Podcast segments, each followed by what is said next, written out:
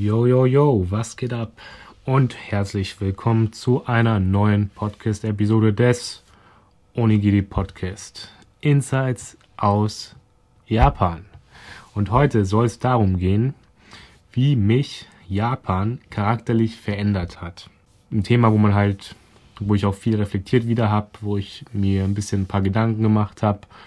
Ähm, was hat das alles so mit mir gemacht? Die Zeit, die ich in Japan war, ich war ja nach dem Abi ein Jahr in Japan und äh, bin jetzt zum Auslandsstudium ähm, seit mehr als einem halben Jahr, seit acht Monaten circa, sieben Monate circa ähm, hier in Japan und ähm, wo habe das ein bisschen so Revue passieren lassen und äh, mich mal ja, hingesetzt und mir ein paar Notizen dazu gemacht, wo ich eigentlich denke, das hat mich jetzt verändert und das habe ich mir bewusst in Bezug auf Japan gemacht. Da habe ich mir nur, die Punkte notiert, die ich halt auch positiv finde und die Punkte, die wirklich in Bezug auf Japan ähm, passiert sind, wie ich denke.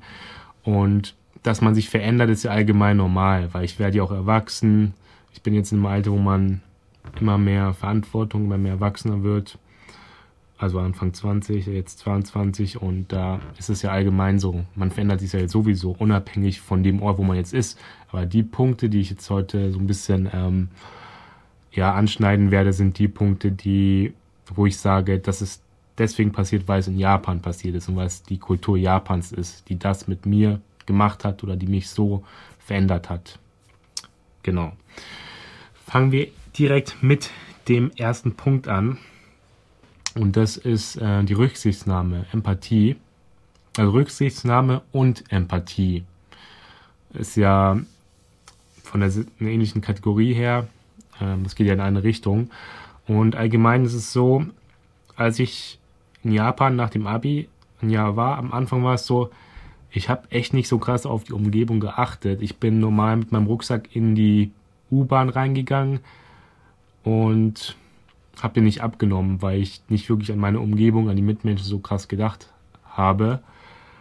Und ja, in Japan ist es ja grundsätzlich so, wenn man in die Bahn geht, fast alle Leute ziehen ihre Rucksack ab, damit mehr Leute Platz haben in der Bahn, damit man andere Leute nicht stört äh, mit dem Rucksack und so.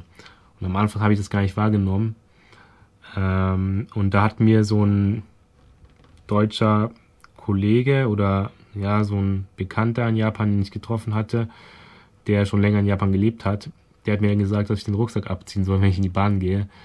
Und da habe ich echt gar nicht drauf geachtet und seit dem Tag, beziehungsweise allgemein, je länger ich in Japan war, habe ich mehr drauf geachtet und mittlerweile ist es wirklich so, auch wenn ich nur so einen Mini-Rucksack habe oder Mini-Gepäckteil, ziehe ich es immer ab. So quasi fast schon unterbewusst. Das passiert einfach. Und ähm, auch allgemein, dass ich mehr auf die Umgebung, mehr Rücksichtnahme, mehr gucke, was in meiner Umgebung auch abgeht. So ein bisschen bewusster leben. Weil bei mir war es tatsächlich so, ich habe dazu geneigt, immer mehr so einen Tunnelblick zu haben und gar nicht immer darauf zu achten, was, also nicht darauf zu achten, was links und rechts passiert, was um mich rum passiert. Und ich kann mich an eine Situation zurückerinnern, da, ähm, also ich studiere ja hauptsächlich in Berlin und mache ja in Japan ein Auslandssemester. Und da war es so, dass wir in Berlin so eine Lerngruppe hatten. Wir haben für eine Klausur gelernt. Und hm, wir waren in so einem Raum, in so einem, Lern, in einem Lernraum von der Bibliothek von der Uni. Waren da ungefähr so mit, ich würde mal sagen, sechs, sieben Leuten. Und dann hat ähm, jemand was an der Tafel erklärt von der Lerngruppe, damit es alle verstehen. Und dann bin ich kurz nach vorne gegangen, wollte ihn fragen, hey, wie ist das eigentlich? Habe auch so eine Skizze gezeigt. Und er hat mir jetzt erklärt und dann habe ich mich so dahingestellt, dass die anderen Leute das nicht sehen konnten, die auch auf die Tafel geschaut haben. Und dann hat der Typ von der Tafel, äh, der es erklärt hat, mir, ähm, hat mich zurechtgewiesen und mir gesagt, dass ich, das, dass ich vielleicht so ein bisschen zur Seite gehen kann, damit es alle anderen sehen. Und solche Situationen hatte ich halt oft in Deutschland, so bevor ich nach Japan gekommen bin, dass ich nicht so krass darauf geachtet habe, oder mehr diesen Tunnelblick hatte, dass ich meine Umgebung nicht so bewusst wahrgenommen habe. Und mittlerweile ist es so, dass ich wirklich immer mehr versuche und es mir auch meiner Meinung nach mehr gelingt, dass ich mehr Rücksicht nehme auf andere ähm, und ja, mit offenen Augen rumlaufe und so. Äh, und ja, auch so eine Sache mit, wenn man so mit jemandem essen geht. Da ist ja auch oft so, dass die Japaner dann immer gucken, also erstmal so, wenn du dann mit jemandem essen gehst oder so, dass du immer guckst, hey, ähm, vielleicht kann ich dir mal das Wasser einschenken. Oder wenn man in einer großen Gruppe essen geht, dass man erstmal allen das Besteck gibt, wenn man am nächsten dran ist. Nicht nur für sich, sondern allen. Oder dass man vielleicht ähm, vom Salat oder sowas nimmt und für jeden etwas reintut und so. Also dass man zuerst an die anderen denkt und dann sich selber bedient. Solche Sachen ähm, ja, wo ich immer mehr nicht mehr drüber nachdenke und es einfach so passiert, was ich vorher einfach nicht so gemacht hatte. Also da hat mir Japan wirklich sowas beigebracht und einfach mehr daran denke, wie kann ich gerade den anderen Leuten helfen ähm, und auch das Thema, ähm, im Japanisch gibt es so einen Ausdruck Kykyo-Yome, das bedeutet so viel, wenn man es jetzt wirklich rein wörtlich übersetzt, dann heißt es so viel wie die Luft lesen. Das ist ein sehr wichtiger Ausdruck, das heißt so viel wie, dass man ähm, die Stimmung erkennen kann ähm, in seiner Umgebung von Mitleuten.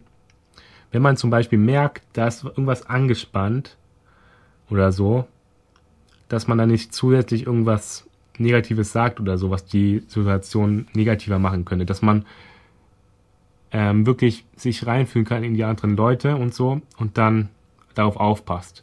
Das ist ein Punkt, das hatte ich davor schon immer gut gehabt, weil ich mich selber als relativ empathischen Menschen ähm, bezeichnen würde. Ähm, genau, dass ich allgemein gute Gefühle von anderen so nachvollziehen kann. Das stimmt schon, aber es hat mir in Japan nochmal zusätzlich mehr ähm, das gezeigt. Und ich hatte ja gerade gesagt, vielleicht denken sich Leute, das widerspricht sich doch. Warum bist du empathisch, aber ähm, siehst deine Umgebung manchmal nicht und kannst nicht so Rücksicht nehmen? ja, das kann schon sein, dass sich das widerspricht, aber bei mir ist es so, wenn ich mit Leuten rede und so, da kann ich, bin ich auf jeden Fall sehr empathisch in der Konversation.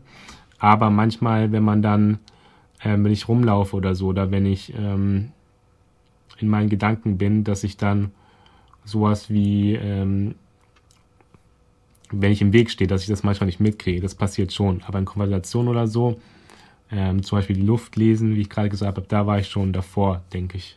War, denke ich, schon einer meiner Stärken davor. Und ähm, ja, aber sowas wie Umgebung besser wahrnehmen, Rücksichtsnahme im Alltagsleben und so, das hat auf jeden Fall was bewirkt in mir. Ja, da bin ich mir ziemlich sicher. Und noch ein anderer Punkt, der auch in den Punkt Rücksichtsnahme, Empathie so ein bisschen mit reinspielt, ist ähm, dieser Punkt, wenn du ein Haus, wenn du zu Besuch bei jemandem bist, dann gibt es diesen japanischen Ausdruck, der heißt Ojamashimasu. Den hatte ich davor auch, ich wusste, was es bedeutet, aber bevor ich nach Japan gekommen bin, aber ich hatte den nie wirklich benutzt. Und je länger ich in Japan war und je mehr Leute ich besucht habe, desto mehr habe ich diesen Begriff verwendet. Und Ojamashimasu ist der Ausdruck, du, wenn du genau das Haus von jemandem betrittst, dann sagst du das. Und das heißt so viel wie entschuldigen Sie die Störung, beziehungsweise danke, dass ich hier sein darf und so. Und wenn du dann wieder rausgehst, sagst du Ojamashimasu. Ähm, ja, das heißt dann wiederum gut, dass ich hier sein durfte oder entschuldigen Sie die Störung, dass ich hier war und so. Und das sage ich jetzt auch einfach immer so. Und ich hatte in Deutschland die Situation, als ich wieder in Deutschland war, auch nachdem ich dann ein Jahr nach dem Abi in Japan war, dass ich im Kopf immer das sagen wollte. Aber ich habe gemerkt, ich bin in Deutschland, da sagt man sowas ja nicht. Da gibt es ja gar keinen Ausdruck dafür, dass man bei zu Besuch ist oder so. Und dann habe ich dann in Deutschland eher gesagt, hey, cool, dass ich hier sein darf oder irgendwie sowas aber mehr diese Dankbarkeit ähm, ähm, oder dem, dem Gastgeber das Gefühl gegeben, dass ich ähm, froh bin, dass ich da sein kann. Ja, das ist auch so eine Sache, die ich, nachdem ich in Japan war oder seitdem ich in Japan auch wieder bin, ähm, mehr sich mehr in meinem Charakter, denke ich, oder mehr in meinen Handlungen widerspiegelt. So, nächster Punkt ist, dass ich mehr Respekt vor anderen Leuten habe. War ich allgemein, denke ich schon, ich wurde schon Respekt, dass ich darauf Wert legen sollte, Respekt respektvoll zu sein. Da wurde ich, denke ich, schon so erzogen, auf jeden Fall. Aber dass ich das noch mehr in mir habe jetzt, dadurch, dass ich ähm, ja jetzt länger in Japan auch lebe, wenn man die Jahre zusammenzählt. Und ja, dass auch, dass ich auch vor den Leuten Respekt habe, die wirklich nur ein paar Jahre älter sind als ich, dass ich das auch mit der Höflichkeitssprache auf Japanisch, auf Kego, ähm, ausdrücke. Und am Anfang, als ich nach Japan gekommen bin, da war es so, diese Höflichkeitssprache konnte ich gar nicht, weil ich mit meiner Mutter, die ja Japanerin ist, mit der habe ich immer nur in der Umgangssprache geredet. Deswegen am Anfang habe ich mit allen Leuten, auch die älter waren, auch mit meinem damaligen ähm, Arbeitgeber im Restaurant, wo ich gejobbt habe, habe ich nur auf Umgangssprache geredet, was eigentlich ein Unding ist in Japan, aber ich kannte es nicht anders. Aber dann bin ich immer mehr in die Gesellschaft reingekommen dann habe ich von mir aus natürlich angefangen, in der Höflichkeitssprache zu reden. Ich hatte das, glaube ich, auch schon in irgendeinem Podcast zuvor erwähnt oder in einem Video oder so, aber das war so ein krasser Unterschied. Und allgemein ich dann auch mehr geachtet habe, mit, mit wem sprichst du gerade, mich immer mehr darauf eingestellt habe. So, ich spreche jetzt mit dem älteren Typen, er ist mein Senpai, deswegen rede ich mit dem in der Höflichkeitssprache, deswegen gehe ich ein bisschen anders mit ihm um als mit jemandem, der jetzt jünger ist. Dass ich mich mehr darauf einstelle, mit welchen Leuten ich rede und mehr daran angepasst mich auch verhalte und ein bisschen mehr differenziere.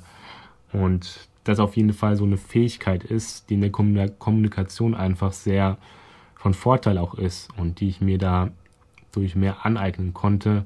Dieser allgemeine Respekt ist auf jeden Fall eine japanische Tugend oder eine Tugend, die in Japan sehr wertvoll oder worauf sehr viel Wert gelegt wird und die ich auch für mich mehr ähm, wiederentdeckt habe, sage ich mal so.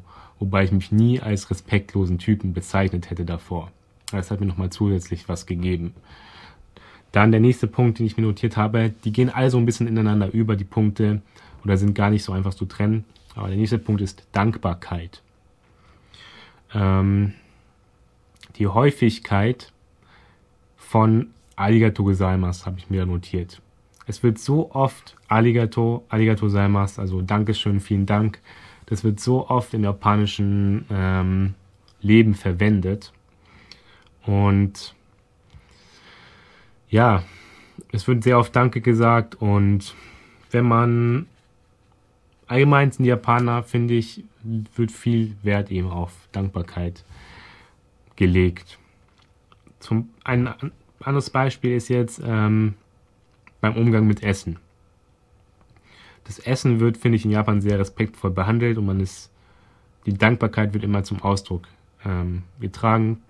Allein das ist das Wort nach dem Essen. Gibt es das Wort, wenn man mit dem Essen fertig ist, sagt man Gutso sama des. Dieses Wort existiert im deutschen Wortschatz zum Beispiel gar nicht. Und nach dem Essen sagt man eigentlich gar nichts, wenn man fertig ist. Und in Japan sagt man immer Gutsu sama. Das heißt so viel wie, hm, das kann man nicht so einfach übersetzen, aber das bedeutet einfach so eine, so eine, ähm, so ein Ausdruck für die Dankbarkeit. Danke, dass ähm, das Essen war lecker oder danke fürs Essen.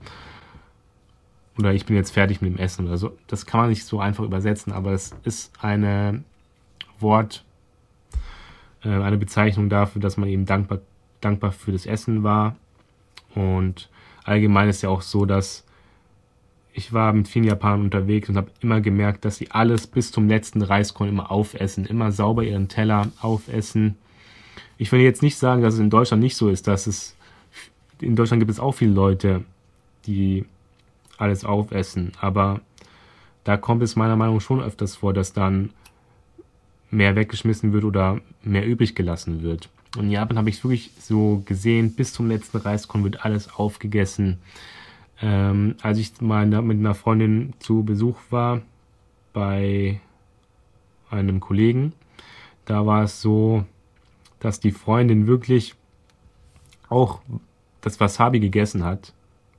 Obwohl sie was Wasabi hasst, hat sie auch das Wasabi alles aufgegessen, um nicht unhöflich zu sein, damit man ja, damit man wirklich alles aufgegessen hat, was dir der Gastgeber angeboten hat und solche Sachen. das hat dann wiederum, das dann wiederum so, das ist vielleicht auch Dankbarkeit vom Essen, aber auch sowas wie Respekt, geht so ein bisschen ineinander über. Und ein weiterer Punkt, der mir da eingefallen ist, wenn man jetzt eine Hausparty macht oder wenn man allgemein bei jemandem zu Gast ist, dann ist es ja in Deutschland oft so bei so Studentenhauspartys. Ich bin ja Student, ich war bei ein paar Hauspartys in Berlin auch, wurde ich auch eingeladen oder bin auch hingegangen ab und zu. Und da ist es so, da bevor, also vor, bevor ich nach dem Abi nach Japan gegangen bin, war ich vielleicht auch auf so ein paar Haus Hauspartys vor, nach dem Abi und so, ne? Aber da habe ich noch nicht so drauf geachtet, wie ich mit dem Gastgeber umgehe, weil es ist ja oft so, wenn man auf Hauspartys irgendwie eingeladen wird, beziehungsweise da hingeht, ist es ja manchmal so, dass man den Gastgeber, Gastgeber noch nicht so gut kennt, beziehungsweise über andere Freunde da hinkommt.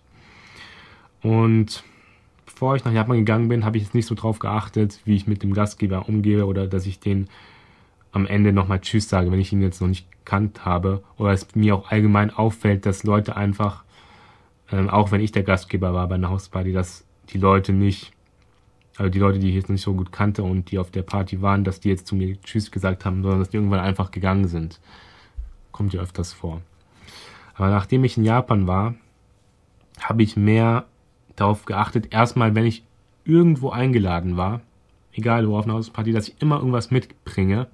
Entweder eine Süßigkeit oder was zu trinken und dass ich dem Gastgeber dann auch, auch wenn ich ihn nicht kenne und über andere Freunde eingeladen wurde, dass ich den begrüße, dass ich mit dem spreche, dass ich sage, hey, cool, dass du so eine Party machst, coole Party, ähm, hier, ich habe ein bisschen was mitgebracht, dass ich wirklich sehr viel Wert darauf lege, dass ich ähm, dem Gastgeber so diese Dankbarkeit zum Ausdruck bringe, dass er, dass ich da sein kann, ähm, dass er die Party macht und so.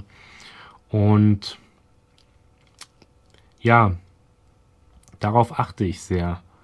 Und das ist, finde ich, so, dass es in Deutschland immer noch, so wie ich es eben erlebt habe, dass viele einfach irgendwie auf eine Party gehen und wie ich es da vorher auch gemacht habe und nicht wirklich den Gastgeber begrüßen, wenn sie nicht kennen, beziehungsweise einfach zu einer Hausparty gehen und dann wieder abhauen, ohne dass man weiß, dass die wieder gegangen sind und so. Und da achte ich mittlerweile auch ähm, sehr darauf, dass ich da immer Konversation mit dem Gastgeber habe, auch wenn ich ihn eben noch nicht kenne, aber mich irgendwie bei ihm bedanken kann. Und ja, das ist auf jeden Fall eine Sache, die durch Japan ähm, verstärkt wurde bei mir. Und ja, auf jeden Fall, ich habe ja auch viele junge Zuhörer, Zuhörerinnen, viele Studenten und so. Und das wäre das ist auf jeden Fall eine coole Sache, finde ich. Oder der, als Gastgeber freut man sich da, denke ich, echt, wenn wenn auch jemand, den man nicht kennt, bei deiner Hausparty ist und sich irgendwie bedankt oder so, da freut man sich, denke ich, echt als ähm, Gastgeber. Und ja, jetzt an die Studenten oder so, könnt ihr ja mal versuchen. Ja, dann noch eine Sache, ähm, auch wenn man zu Besuch bei jemandem ist, dass man dann, wenn man den Abend zusammen verbracht hat, ähm, dass man als Gäste in Japan ist es so, dass ich gemerkt habe, dass die immer dann das Geschirr abspülen für den Gastgeber am Ende. Einfach als Dankbarkeit, dass man da sein durfte und dass man ihm irgendwas zurückgibt. Und in Deutschland habe ich das noch nicht so oft erlebt, wenn man Gastgeber ist. Da ist er eher so, man ist Gastgeber und man kümmert sich dann selber auch um das Saubermachen. Aber in Japan ist es dann mehr so, dass die Gäste dann wirklich abspülen und so am Ende, bevor sie gehen und so. Ähm, klar kann man es jetzt nicht pauschalisieren. In Deutschland ist es auch oft so, dass ein paar Leute danach noch helfen, aber in Japan ist mir das einfach nochmal mehr aufgefallen. Und dadurch, dass es mir in Japan mehr aufgefallen ist, bin ich auch mehr die Person geworden, die das ähm, auch immer macht und darauf mehr achtet. Dann, ich trinke mal kurz, ah, Wasser habe ich jetzt nicht mehr in der Tasse. Egal, ähm, also Offenheit ist dann der nächste Punkt, den ich mir aufgeschrieben habe. Und also das nicht werten, sondern versuchen, etwas zu verstehen. Ganz wichtiges Thema. Und das muss gar nicht mal, das ist jetzt so ein Punkt, der muss jetzt nicht so krass auf Japan bezogen sein. Der kann auch in irgendeiner anderen Kultur, wenn man in einem anderen Land ist, kann man das erleben. Aber vielleicht habe ich das dadurch in Japan nochmal wirklich mehr wahrgenommen, weil ich hier eine längere Zeit bin. Erstens und zweitens auch, dass es eine andere, ganz andere Kultur ist, als wir ähm, die in Europa haben. Also wenn man in Deutschland nach, von Deutschland nach Frankreich geht, dann wird man vielleicht nicht so einen krassen Unterschied haben oder nicht so einen krassen Kulturschock, als wenn man von Deutschland nach Japan geht. Und ja, da ist es halt so, dass ich zuerst von vielen Sachen oder viele Sachen am Anfang überhaupt nicht verstehen konnte. Zum Beispiel das mit der Höflichkeitssprache. Warum sollte man mit einem Typen, der nur ein Jahr älter ist als du, mit der, in der Höflichkeitssprache reden und solche Sachen? Oder warum küssen sich die Japaner ja, oder Japanerinnen nicht in der Öffentlichkeit als Pärchen und so? Das sind alles so Sachen, die konnte ich am Anfang gar nicht nachvollziehen. Da gab es Sachen, die, die mich irgendwie gestört haben oder wo ich es einfach nicht gecheckt habe. Warum ist das so?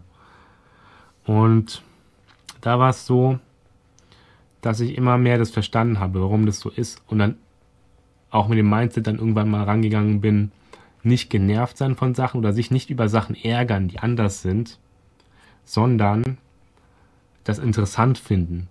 Hey krass, das ist ja anders als in Deutschland. Warum ist das so? Das ist ja interessant.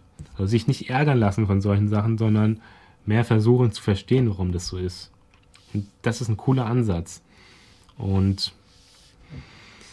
ja, einfach, dass man auch eine andere Perspektive hat in Japan und ähm, so ein bisschen mehr über den Tellerrand dadurch auch hinausschauen kann.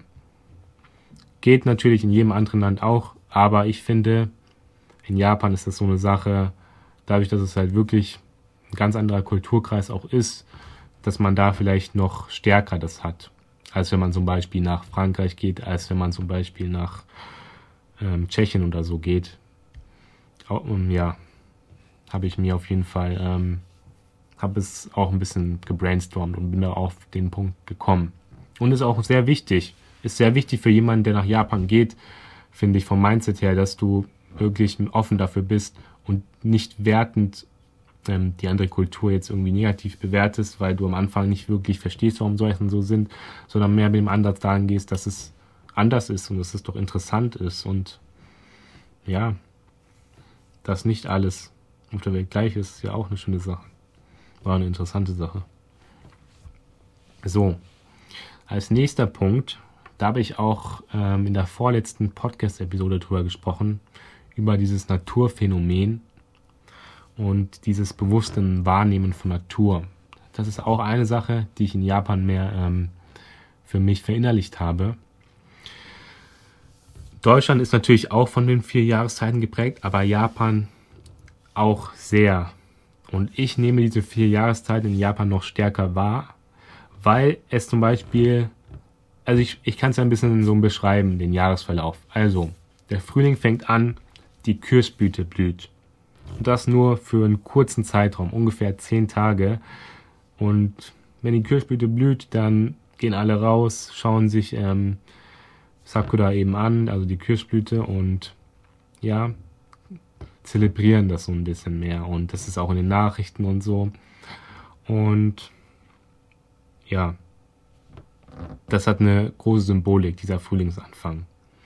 Dann gibt es zum Beispiel im Juni den Regenmonat, der wird Zul genannt und da gibt es mehr Regentage als normale Tage und da regnet es gefühlt einen Monat durch oder zumindest 20 Tage. Und ja, das war bevor dann der wirklich heiße Sommer anfängt, gibt es eben diesen Regenmonat. Und dann im Sommer gibt es eben die Feuerwerke im Sommer und viele Feste, die halt nur in diesem Zeitraum stattfinden. Und wenn es dann Herbst wird, dann verfärben sich die Blätter in diese rot-orangenen Farben. Und das ist gerade in Japan wird es so sehr zelebriert oder ist es nochmal auffälliger oder hat, denke ich, einfach kulturell einen höheren Stellenwert als in Deutschland, so wie ich das mitbekommen habe. Und dass halt wirklich so, dass es diese Jahreszeiten gibt erstmal und dass es, mm, dass ein paar Sachen wirklich nur für einen kurzen Zeitpunkt da sind. So eine Kirschblüte blüht nur zehn Tage. Das ist diese, mm, dass man diese Momente mehr wahrnimmt, sage ich mal, oder das ist schwer zu sagen, aber dass man, dass zum Beispiel Feuerwerke gibt es in Japan eigentlich nur im Sommer und dass man dann das weiß und dann wirklich sich darauf mehr konzentriert, dass man das erleben kann. Weil es ist nur für einen kurzen Zeitraum da und dann ist es schon wieder weg. Und allgemein diese Symbolik von der Natur hat, denke ich, in Japan ähm, einen hohen Stellenwert. Und auch zum Thema jetzt Naturkatastrophen, was ich ja auch angesprochen hatte in dem vorletzten Podcast-Episode. Sowas wie Taifun habe ich hier erlebt, Erdbeben habe ich wieder erlebt vor ein paar Tagen. Mehr Respekt vor der Natur. Ähm, und auch wenn man so einen Berg wie den Fujisan sieht, so einen Berg, der 3776 Meter hoch ist und der wirklich so herausragt, sowas krasses haben wir auch nicht in Deutschland. Dass man ja, diese Naturgewalt, dies, das hat, das erlebe ich mehr in Japan und dieser Einfluss, den die Umwelt oder die Natur auch auf die Menschen hat, ähm, wie abhängig wir eigentlich davon sind, was ähm, die natürlichen Gegebenheiten mit uns machen. Dass Japan zum Beispiel auch ein Land ist, das ähm, so viele Berge hat und so eine hohe Bevölkerungsdichte auch deswegen, weil man in den Bergen ja keine großen Städte bauen kann und die ganzen Städte sich eben in einzelne Gebiete an den Küsten, äh, da wo es flach ist, verteilen. Solche Sachen spielen auch eine Rolle. So, das waren die Punkte, die ich mir für die heutige Podcast-Episode ähm, dazu notiert habe. Und ja, auf jeden Fall kann ich Japan jeden ans Herz legen, der einfach eine interessante Erfahrung machen will, weil es halt wirklich eine andere Kultur ist als die, die wir jetzt in Deutschland oder auch in Europa haben. Und man so viel auch mh, hm, neue Anstöße kriegt. Neue Gedankenanstöße, neue Perspektive und ähm, einfach in eine andere Kultur eintauchen kann. Also, das war's mit der heutigen Podcast-Episode. Ich hoffe, es hat dir gefallen. Und es freut mich, dass der Podcast auch so gut ankommt. Ich kriege viel Feedback, ähm, viele positive Nachrichten zurzeit auf Instagram von Leuten, die den Podcast verfolgen, die sich das anhören. Also finde ich mega. Und dann hören wir uns wieder nächsten Mittwochabend. Macht's gut. Bleib, bleib gesund, bleib locker und Peace.